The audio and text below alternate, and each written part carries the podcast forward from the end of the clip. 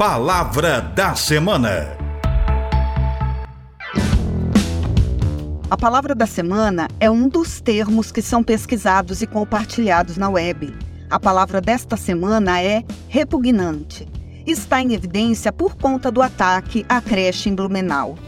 Podemos usar a palavra repugnante em dois sentidos. Dizemos repugnante algo que é nojento, que nos causa mal-estar, aversão física. E podemos usar esta palavra em situações que nos causam indignação moral, social, que nos revolta, pois é repulsível, detestável, hediondo. Repugnante vem do latim repugnare, que significa incompatível, resistir, lugar contra. O re significa volta, o pugnare lugar, pugnus, punho. Sinônimos para repugnante: asqueroso, repulsível, nauseante, repelente, sujo, nojoso, enjoativo, desagradável, detestável, odioso, hediondo, horrendo, incompreensível, chocante, gritante, indecente, impactante, ojeriza, antipatia, aversão, indecente. A palavra repugnante aparece nesta semana num contexto muito triste, que faz a sociedade brasileira refletir sobre educação, segurança e saúde, refletir sobre segurança na educação e educação com segurança. E vem refletir comigo.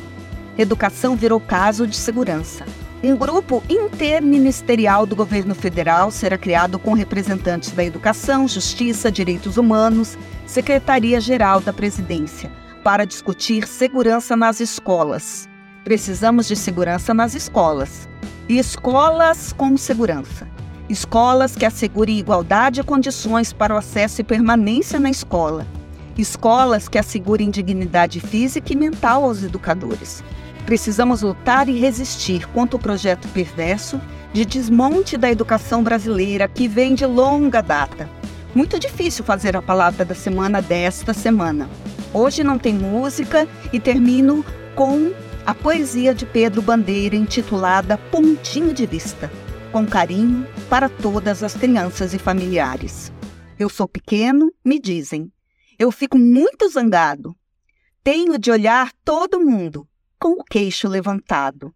Mas, se formiga falasse e me visse lá do chão, ia dizer com certeza: Minha nossa, que grandão!